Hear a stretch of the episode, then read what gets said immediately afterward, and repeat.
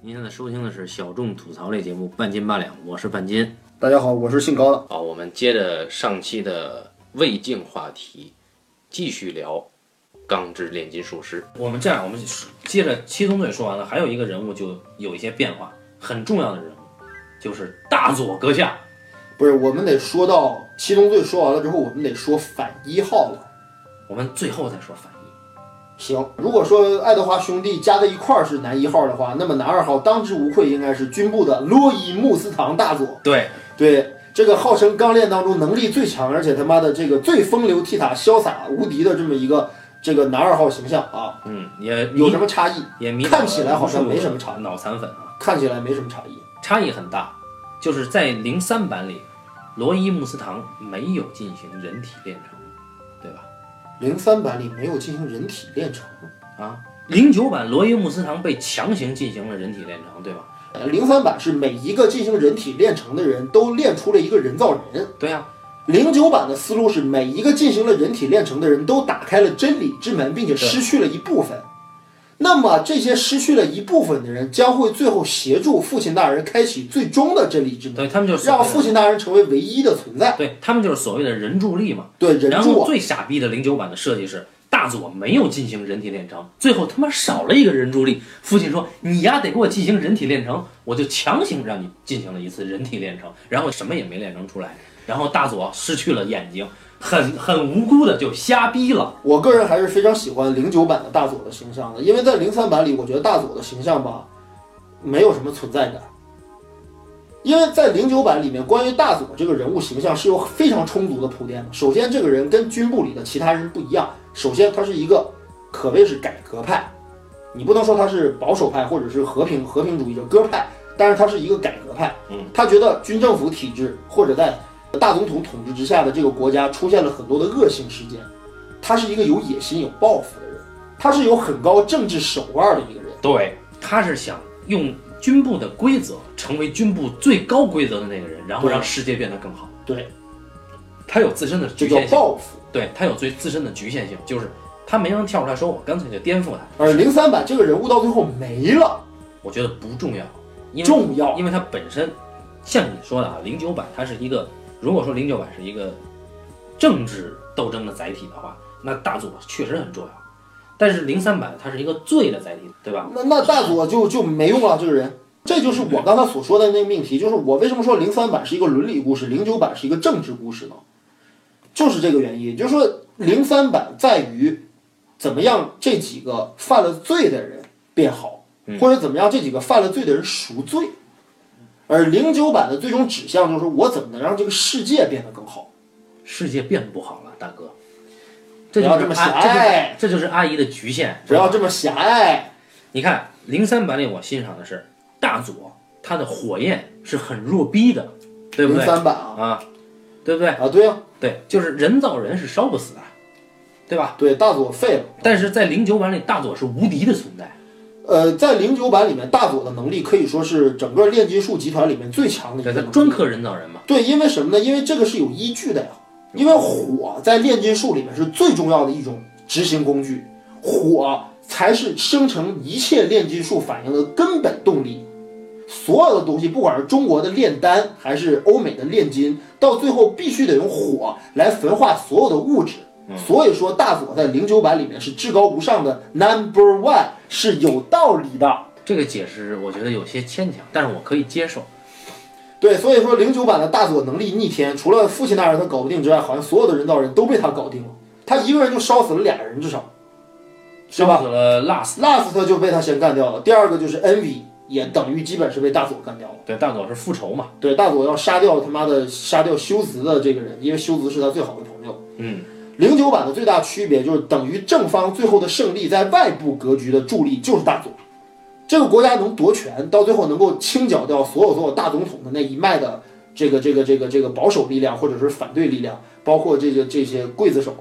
主要得自于大佐。但我就作为一个对于历史政治有一定阴暗心理的人，我就不认同零九版最后正派的一方能够夺得政权。没法聊了，可以聊啊，继续聊嘛，不对是吧？这怎么聊？就是说你你首先你不能同意零，你不喜欢零九版的故事，因为零九版是喜剧，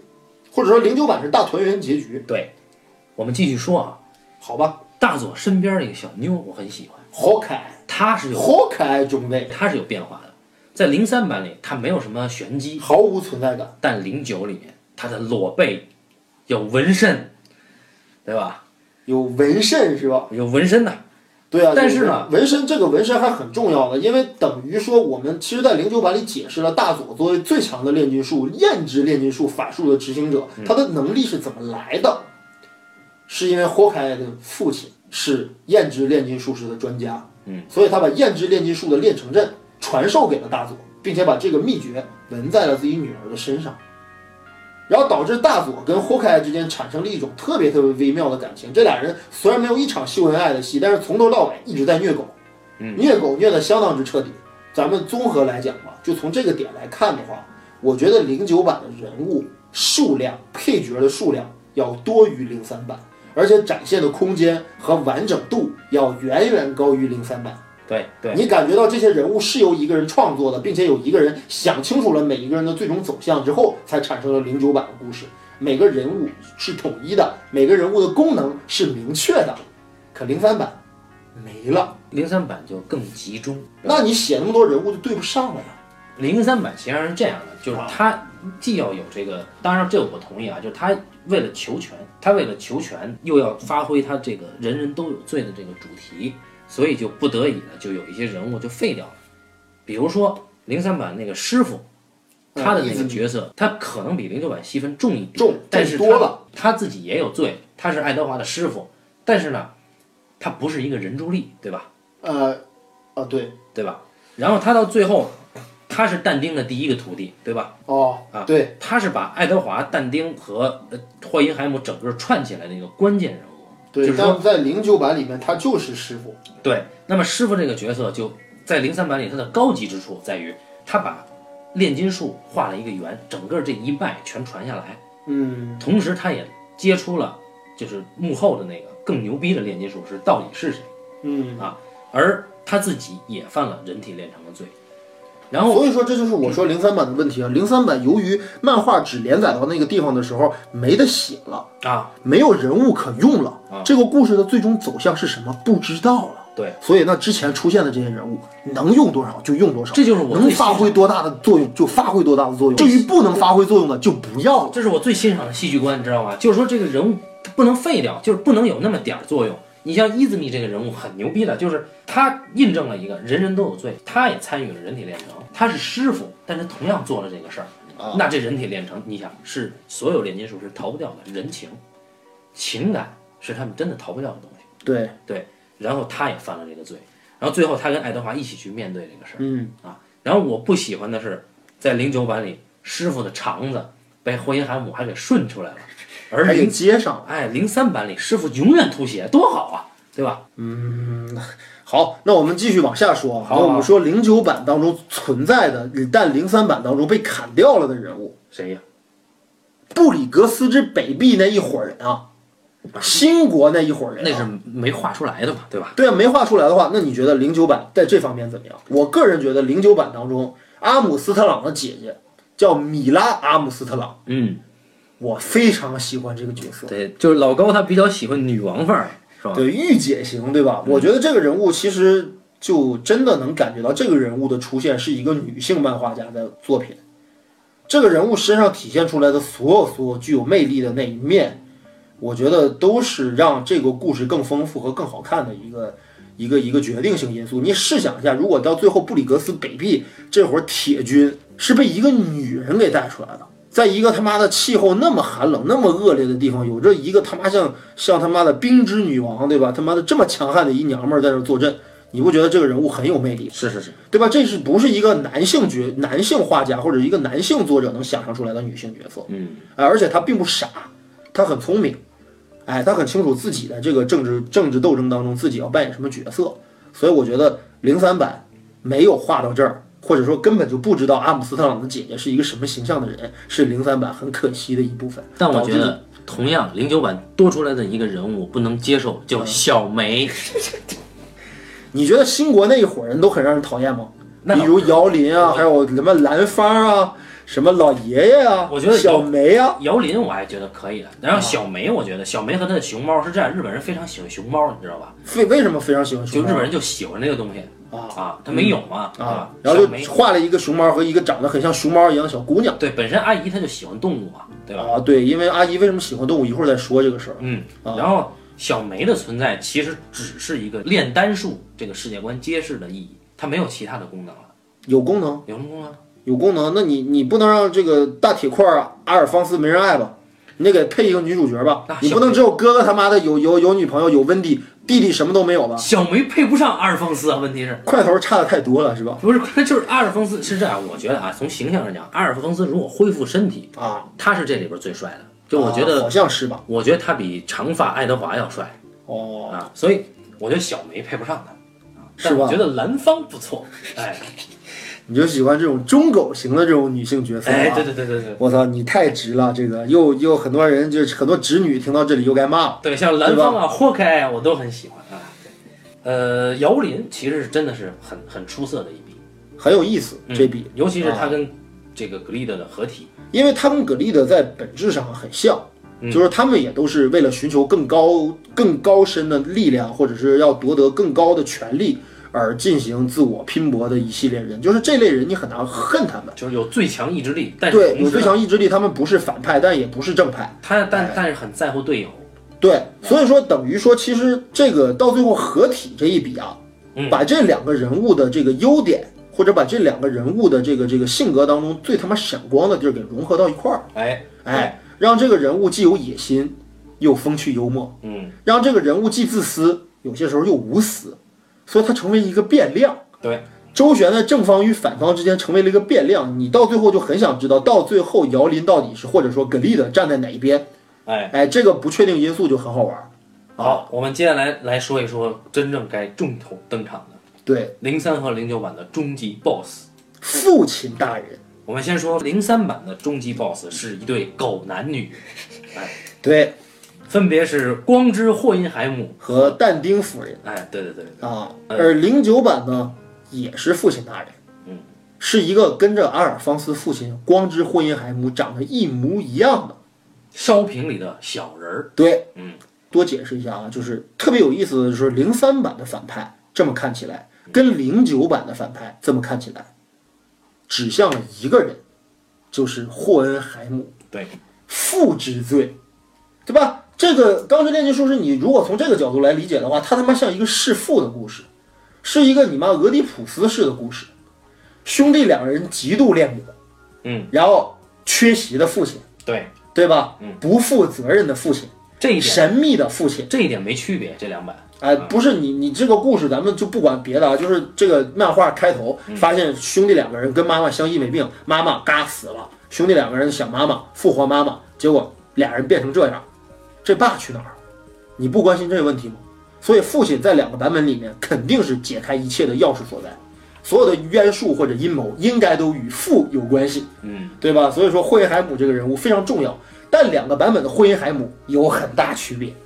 对我比较欣赏零三版的霍因海你姆，丫全欣赏了零三版，就哪个是零三版你不欣赏的？一会儿我得问你。咱们对先说这个零三版的霍因海姆怎么回事啊？对，零三版的霍因海姆呢，他的体内呢遍布了贤者之石，零九版呢也是遍布了贤者之石。然后零三版的霍因海姆，他的体内嗯日渐腐烂，这一点我非常喜欢。哎，就一个男人啊，他要面对自己不行了的这个窘境，怎么办？对吧？我对们说解释一下霍因海姆在两个版本里面出走的原因。嗯，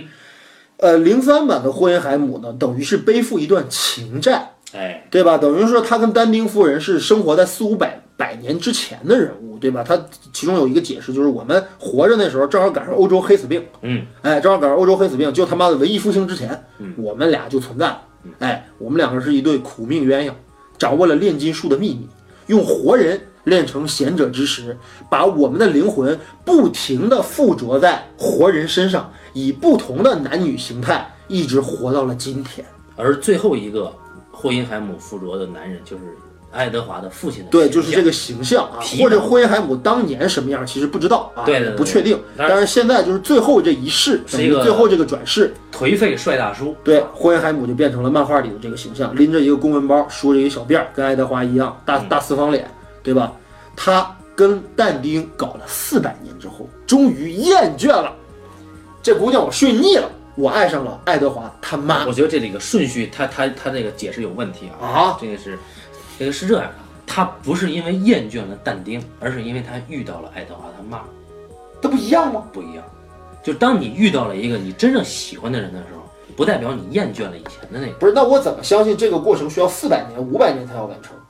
这不重要。重要的是我告诉你这个顺序不一样。好，我们继续说吧，牵强。继续说啊，继续说。这个霍因海姆因为自己知道命不久矣，对吧？这个这个这个皮皮囊在腐烂不，是，那你可以再换呢。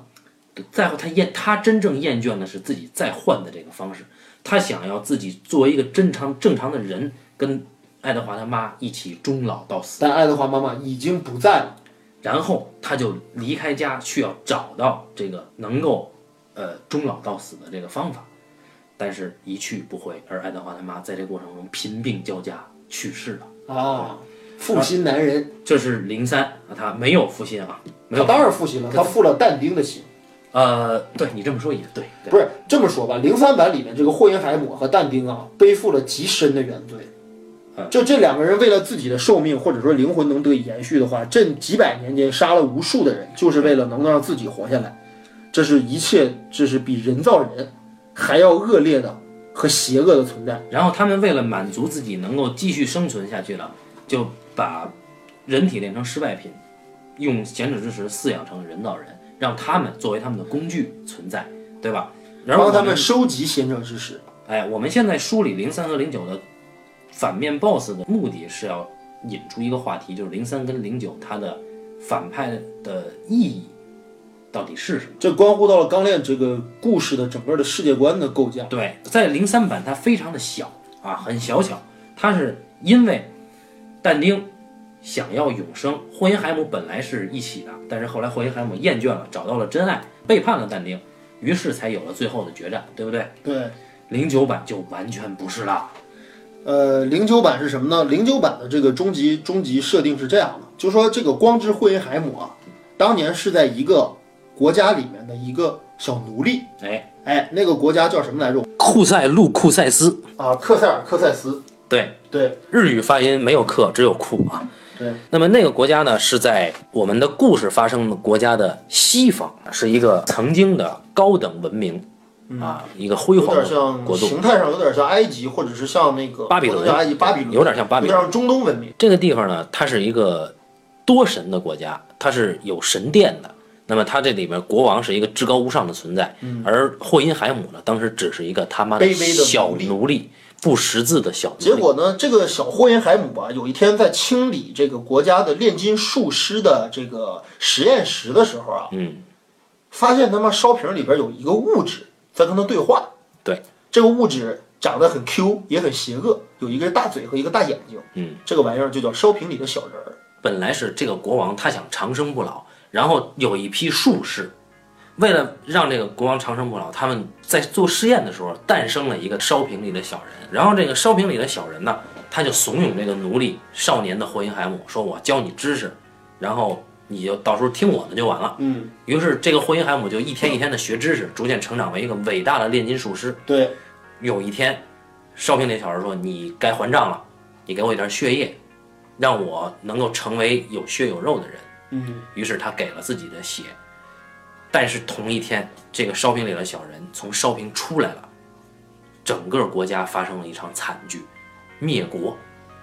呃，这个灭国是有前因的。这个前因就是国王想谋求长生不老之术，求教于烧瓶中的小人儿，嗯，或者说求教于这个霍因海姆。对对对对求教于烧瓶。然后？呢，这个烧瓶中的小人儿就说什么呢？说我知道怎么能让你长生不老，我要绘制一个国土炼成阵，嗯就是在整个国家地面上绘制一个巨大的炼成阵，然后到时候我这个法术做完了之后，您就可以长生不老了。对国王信以为真，就把这个他妈炼成阵给画出来了。结果最后结果施法的结果是什么呢？这个国家里面的所有所有的人全死光了。被炼成了贤者之石。对，然后这个贤者之石一半存在了于已经变成跟霍因海姆形象一模一样的烧瓶中的小人的体内和霍因海姆的体内，两个人变成了一个不管从形态上还是从构成上都非常相近的存在。也就是说，霍因海姆在零九版里边介绍自己叫一个叫霍因海姆的贤者之石。哎，补充一下，就是烧瓶中的小人在传授知识的过程中，有一种类似师徒关系跟霍伊海姆。然后对对那个时他候们呢，其实也是一种共生关系，因为他为什么最后行使完炼成阵之后会跟霍因海姆变得一模一样的原因就是什么呢？就是因为他体内有霍因海姆的血呀。对，然后那个霍因海姆的名字是烧瓶里的小人给他起的。他说：“我给你一个比世界还要响亮的名字。也就是说，在这个时候啊，烧瓶中的小人啊，实际上想的是跟霍因海姆一起完成他的开启真理之门，成为唯一的、确定的、全能的存在的这样的一个愿望。对，但是霍因海姆觉得自己罪孽深重，杀了太多的人哎，所以他叛变了烧瓶中的小人”。然后他把炼金术先后传到了两个地方，一个是新国，一个是伊修瓦尔，对然后亚美斯特利斯的炼金术是他妈烧瓶里的小人儿传的。对对，然后呢，我们就可以看出这个区别，就是，呃，光之霍因海姆他传的是炼丹术，就后来被称为炼丹术的，是以救治为主的一种。呃，可以理解为是不是分解物质，而是重组物质的一种法对对术，对对对，也是。叫逆向施法炼金术比。如说就是光明一点的术，对然后这个亚美斯特利斯被传入了，则是一种具有破坏性的对，啊邪术，或者说是这种战争的这种嗯法术，而他们以的杀戮为主的、破坏为主的法术。而他们的规则呢都是一样的，就是理解、分解和再构筑。对对，这个事情，在最开始的时候呢，这个 Scar 从嗯 Scar 身上能看到这个压制会分解，但到最后他也发现了自己的另一只手臂有重组的功能。对这个事情到最后也被爱德华兄弟掌握了。到最后才能够击败烧瓶中的小人，正是因为这个原因。哎，就是拼凑了炼金术，而这个炼金术的知识来自于谁？来自于已经决定跟烧瓶中的小人决裂的霍因海姆。零九版的它之所以牛逼，是因为它世界观是一个完整的世界。呃，我们会看到零九版的炼金术世界分成炼丹术和炼金术，而炼丹术和炼金术都是霍因海姆和烧瓶里的小人传出去的。对，也就是万物有一个缘起，这个缘起就在沙漠里面的神克殿塞里。克塞斯。对啊，爱德华曾经去过那块儿，看到过这个炼成阵最古老、最全的炼成阵，对就是炼丹术和炼金术结合的炼成阵。对而这个炼丹术和炼金术相结合，也是刀疤男的哥哥曾经一直想要攻克的课题。对对，霍因海姆这样就跟零三版有了一个本质的区别。然后零他三版的霍因海姆其实是也可以说是爱上了爱德华的母亲，然后因为爱情的主要动力。而那什么，对，但是呃，零九版的，也就是漫画当中的这个霍因海姆，其实一直背负着一个伟大的使命，就是消灭烧瓶中的小人儿。他后来干了这么多的事情，不管是传授这个炼丹术，他到最后其实目的是为了对抗烧瓶中的小人儿。然后零九版的霍因海姆呢，在叛变之后呢，在游历的时候，终于结识了他爱人，后来爱德华的母亲。对对，然后在意识到他必须要赶紧消灭烧瓶中的小人的时候，他才离开了爱德华的母亲。而我更欣赏零三版的原因是，霍因海姆他因为爱情才意识到自己愿意做一个正常的人，所以他才背叛了但丁，背叛了这个继续练成贤者之石的这种不归路。对你从你从这个角度来理解的话，零九版的霍因海姆不太像人，哎，像一个先贤，先贤或者先知，对，对吧？像一个这么样的人。然后呢，他对爱德华这个母亲也谈不到是背叛，而是就是我离开去办点事儿，要不然那个我那分身丫要杀更多的人了，我得阻止丫了，是这样的一个动机。而我不欣赏零九版的一个原因是，它是几乎可以概括为它是一个政治贪欲的产物。就是说，这个烧瓶里的小人儿，它的诞生是偶然的，对吧？对然后他诞生了以后，他自己居然有了意识，然后他想要成为世界上最高的存在。嗯，甚至比真理之门还要比真理还要高的存在。对，那么他相当于他想称神，对吧？嗯，那这样的一个动机，其实是我个人是不喜欢的，它是缺乏现实依据的。呃但是他在理论依据上是成立的，对，当然炼它金术的本质。但是它的缘起，它的诞生是诞生一个偶然的现象，对吧？对呀、嗯那就就涉及到了这个问题了。在最后的大结局上，两者出现了重大的差别。对，这也是我更喜欢零三版的原因。好，那我们继续说啊，在最后，我们最关心的是爱德华兄弟他们如何恢复身体。对吧？这是这个故事的最最重要的主线。找父亲反而都不是最重要的，嗯，对吧？而是最后兄弟两个人能不能恢复他们原来的身体，这个故事才能讲完。嗯，那么零三版是怎么恢复的呢？但丁不愿意放过霍因海姆，把霍因海姆拉入了真理之门。嗯，哎，想完整的占占据霍因海姆，想完整的，就是到最后他把霍因海姆的灵魂好像附着了在了一个婴儿的身体上，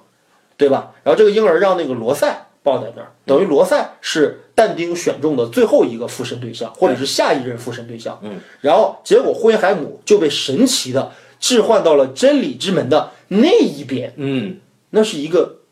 跟我们这个世界一样的世界，应该是在意象上能感觉到是一次世界大战的英国，因为天上有飞艇。然后我更欣赏的零三版，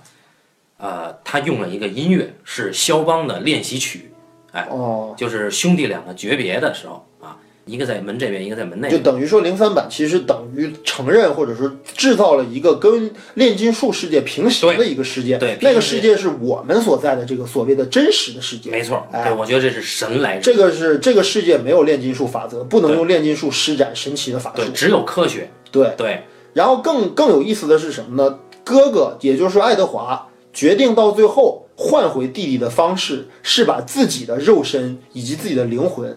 置换到门的那一侧，对来到我们这个世界之中，把构成弟弟的物质和弟弟的灵魂换回到原来的炼金术世界。代价是兄弟两个永远不能再见，而哥哥再也不能使用炼金术。对他们回到了两个世界当中去。对，对，那么这真的是我非常喜爱的结局。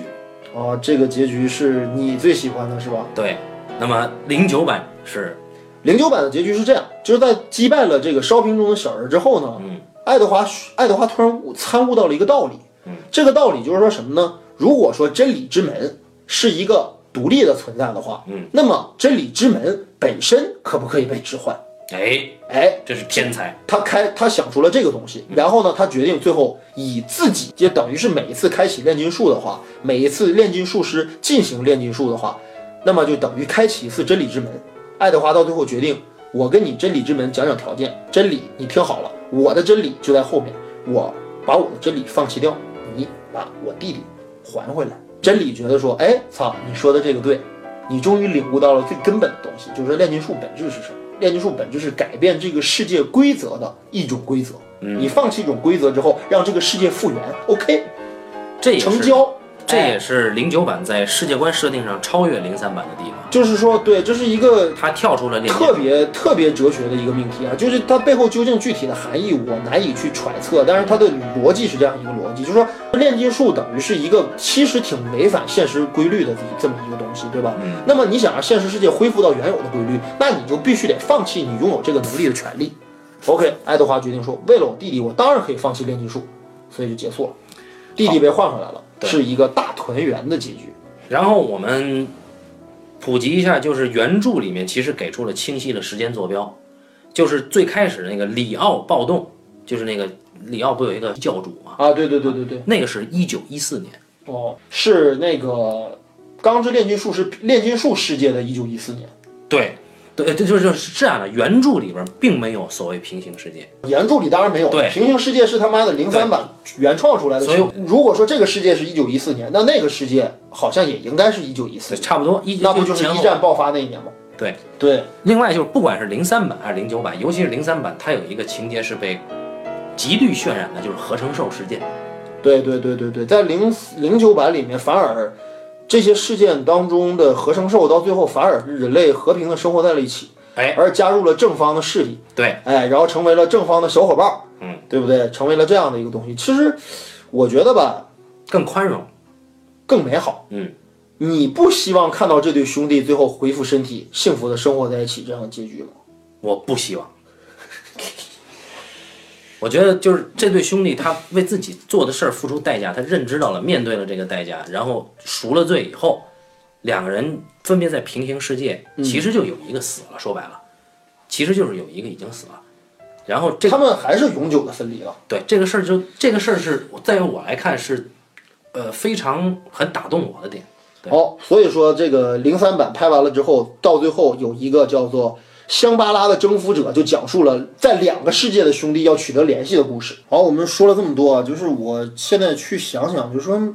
就是我们《钢炼》这个作品为什么给我们俩，包括给很多的动漫迷造成了这么深的记忆？我觉得这部作品其实有着它这么受人欢迎的一个最主要的因素啊，因为是沉重，是去分析分析它这个东西。荒川弘是一个女性漫画家，嗯，这个身份本身就很有意思，因为什么呢？因为在日本的这个少年热血漫画的这个系统里面啊，我们可以归纳出主角的类型是一群什么人呢？最常见的模式，没头脑和不高兴模式。主人公是一个很傻、很天真、很憨直的，甚至很愚笨的这么一个少年。嗯，他除了打不死的小强精神之外，这个人在最开始没有什么强力的能力。但是由于他这份憨直和单纯，导致他在这个世界当中可以获得很多的同伴，可以有很多的先知和导师愿意去给他指引。就像我们的网络小说，他到最后一步一步提升自己的能力，一步一步变成一个最强的存在，也一步一步成熟。哎，这是最常见的少年热血漫画主角。然后呢，这些人物要不然就是傻一点，搞笑一点，可爱一点；要不然就是帅一点，酷一点。但是我们很少见少年热血漫画里的主角是像爱德华兄弟这样的两个人。这两个孩子上来了之后，就有很成熟的世界观，对，就有很顽强的精神意志。虽然说他们在整个过程当中呢，他们的能力没有得到，就像海贼王或者说火影忍者那样逐级提升，到最后成为了呃人挡杀人佛挡杀佛的这样的大 boss 级的存在。但是这两个兄弟两人上来之后，他们的能力就不弱，他们的能力没有在这个过程当中得到绝对的提升，等于到最后其实，呃，爱德华兄弟的能力也没有大佐厉害吧？对，到最后也打不过大佐吧？大佐的焰之炼金术，我们刚才说了是最强的炼金术，对吧？嗯，那兄弟两个人，这样的两个人，一个也不帅，一个也不酷，一个那么矮小，一个完全是一个连人的形态都没有的一个盔甲的一个形象，这两个人为什么这么让人喜欢，让人这么关注这两个人的命运，到最后这么有代入感，很关心他们两个人到最后会找到什么，身体能不能复原？我觉得就是人物塑造非常的成功，而且反传统。对，他们其实是很成熟的两个人，就是在少年热血漫画里面，其实你很难见到这么有深度的主人公。呃，我想补充的是，我之前呃要聊这个的时候，我发给过老高一个漫画链接，是荒川弘阿姨最早的初稿，这是一个类似于试拍集的那种感觉，就是我先试着画一个单行本就的一个等东于西，样片儿，说白了，哎，然后给你看，然后你觉得行，我继续画。嗯，然后这个初稿是什么呢？就是里奥暴动那个原型事件对，啊，就就是兄弟俩来到里奥这个国家，哎对，发现这得个国知家哎这个国家被一个教主统治， 对，然后兄弟俩呢，揭穿了这个教主。不同的是，那里边的洛喜是一个很乐天的人，而且他没有所谓的这个男友的羁绊。对在零三版里给洛喜加了一个非常恐怖的，很纠结的一个情感羁绊。对对对，对然后效果非常恐怖做的。对对对。然然后后在零九版里面，罗塞这个人物也是这样的，就这个皮肤黑黑的这个女孩儿，嗯，然后呢，除了里奥暴动，还融合了钢炼漫画里面后来的那个煤矿事件。对哎，这个矿工权益得不到保障，被一个傻逼剥削。嗯对，啊，然后爱德华那用傻自己逼的什么能力也没有，对，对爱德华用自己的身份和炼金术帮助了这个劫富济贫了，算是。对哎啊，然后这两个事件合起来是这一卷，然后在这里面，即便是在试行的这个这个像是样片的这个这一卷里面，我们发现阿姨笔下的这个主角，尤其是爱德华，他的这个残酷外表是极端冷漠的。嗯，呃，他有一个对白，他跟洛西说：“人啊，就是什么碳多少氦多少，这些材料啊，在市场上随便就能买到，人真是不值钱的东西啊。嗯，对这句话，作为一个热血漫画主角的第一句重要对白，这是一个什么样的境界？这个作者这是一个多么反常规的事儿！人家我们正常的、正常的热血漫画的第一卷当中的主人公，我是傻逼，我不在乎。我要成为世界之王，呃，这是我要成为海贼王，这是网络小说，我要成为这世界上最强的男人，我要篮球打的全年级第一，嗯，对吧？就是你会发现那个东西都是一个很正面的，或者说很积极的，或者说是呃很阳光，很阳光的动力。但是这兄弟两个人的动力太沉重了。太沉重了，他们背负着罪，而他们的本身的称号“刚”这个字就极端的沉重。嗯，对对。然后爱德华说：“我很喜欢这个沉重的感觉。”而且很多人把弟弟还误认为是炼金术士，因为弟弟本身是一个钢制的盔甲。这是阿姨的幽默啊，其实我个人觉得吧，就是，呃，你看啊，就刚刚才你说的这个平行世界，或者说所谓的这个钢炼样片的第一话，嗯，其实你有没有感觉到罗塞的性格当中的某一部分特征，就是后来温迪形象的某一部分？对，实际上当时作者还没有把这个故事扩充下去，嗯只是编辑觉得说，哎，你这样片儿不错，要不要继续拍啊？嗯要继续给它扩充成长篇啊，给它扩充成一五十集或者一百集的玩意儿啊，阿姨才开始往下画。对，但没想到这一画对啊呀、就是十年啊，对啊，这一画就十年，而且其实这个漫画其实本身，如果要跟那些三大民工漫画比起来，解释一下三大民工漫画，指的是海贼王、死神还有火影忍者啊，对吧？这种连载数量达到几百上千画的这样的作品，对不对？那么，那么其实钢炼本身如果跟他们相比的话，只是一个中长篇，不能算一个超长篇。嗯，但这这个作品当中，每一部、每一个人物、每一段故事都非常牵动人心，人物形象极其饱满。这个就跟之前的所有热血漫画就不一样。其实你你很难区分得出当年《圣斗士星矢》青铜吴小强除了一辉之外那几个人的性格特点，对，不太明显。嗯，哎，包括还有很多很多同样的作品，你只能从一个人的能力啊，或者造型啊，或者衣服啊这些东西来判断这个人物的区别。这也是为什么我们年轻的时候看热血漫画更喜欢配角，因为配角有些时候比主角对更加的有个性，哎，背负的东西更多。对，主角就像一张白纸，对吧？然而《钢炼》却不是这样一部作品。然后呢，到最后呢，其实等于是，呃，关于零九版和零三版哪个更牛逼的讨论，我我们刚才就跟半斤不争了，在这呛了很长时间了。就是我还是觉得呀，零九版啊，是荒川阿姨内心深处真实的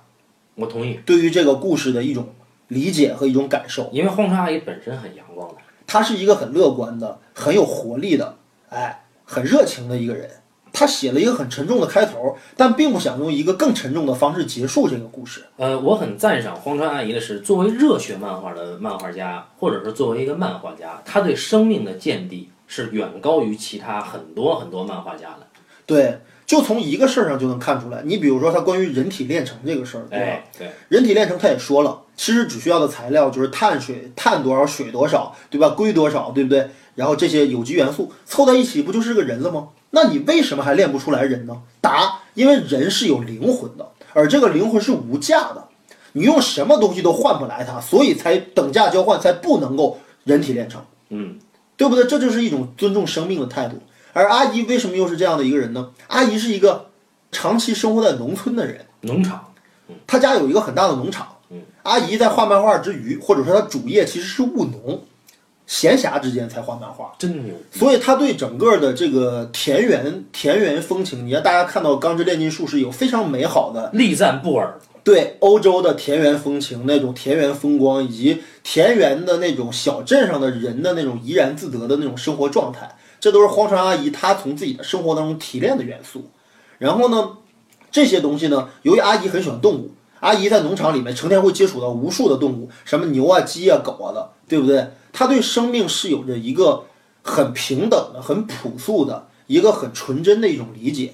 哎，她觉得人跟自然应该要和谐相处。哎，人应该活成一个真正的自然的一个状态。而阿姨为什么对生命的见地这么深呢？是因为她年少的时候啊，养过一头小牛，哎，这个小牛呢发育不良，阿姨呢不忍心呢，就让父母把这个小牛就给处理掉，所以阿姨呢想让小牛恢复，每天还给小牛做按摩，专门去喂小牛。嗯，但是呢，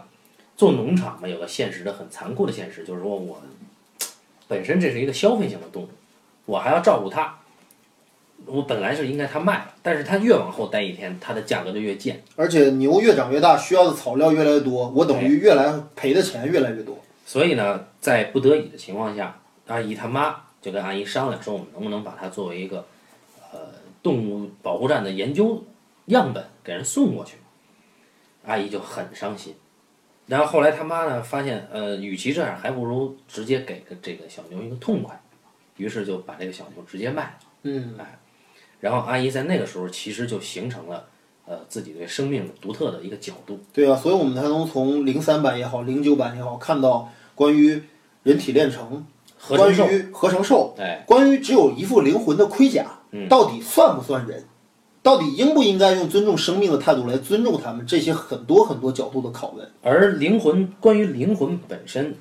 能不能凭空捏造？灵魂存在的意义，其背后是由记忆组成的。这些观点是热血漫画永远无法比拟的高度。对，虽然说我说《钢之炼金术师》是一部热血漫画，是一部少年热血漫画，它到最后这个大团圆结局啊，其实也是一个，我不能说迎合吧，但起码我觉得它是一个对得起，或者说应该是这个题材到最后的一个常规的或者是商业属性的一个走向。我们可以把零三版作为一个根据这个故事的开头衍生出来的一部同人作品，而这部同人作品走得更现实，也更残酷。对，不过我一直都让我很动容的，就是说，在这个故事当中，兄弟两个人面对着这个世界的很多很多规则，面对着很多很多自己所犯下的罪，哎，面对着很多很多难以逾越的障碍，嗯，他们到最后仍然要携手肩并肩的往下走，这种感情让人很动人。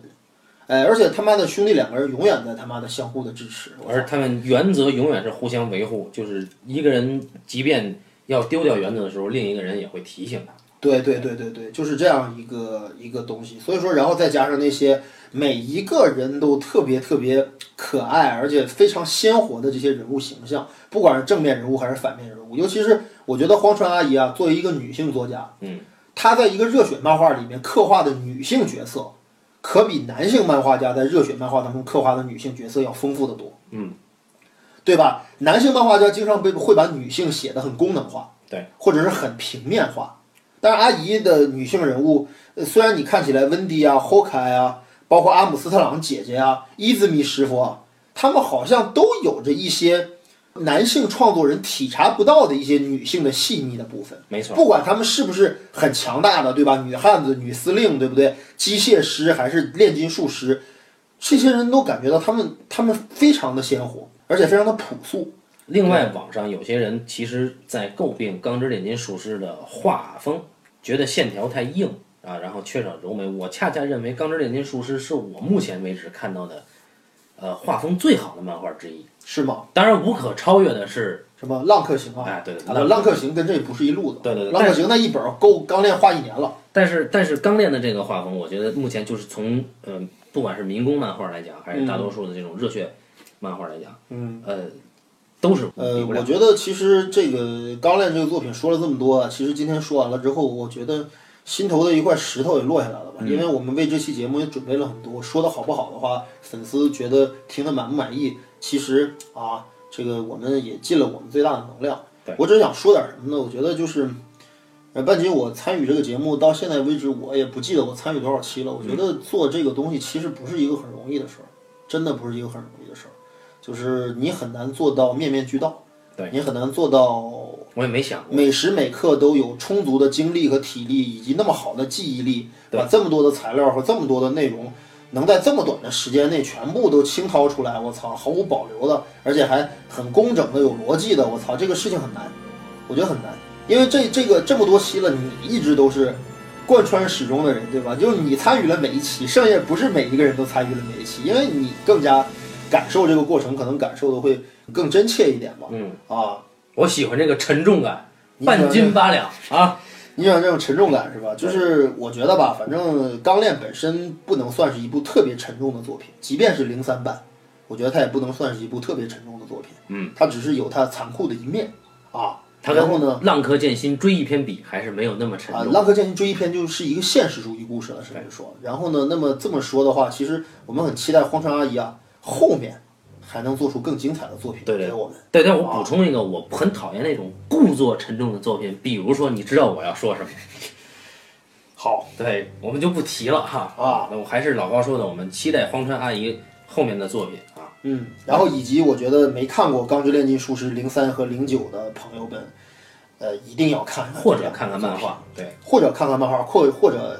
抽出点时间把这一百一十集的漫画都看完了，跟《海贼王》比起来，真不算太多对啊。那感谢大家收听这一期的半斤八两，咱们下期再见。再见。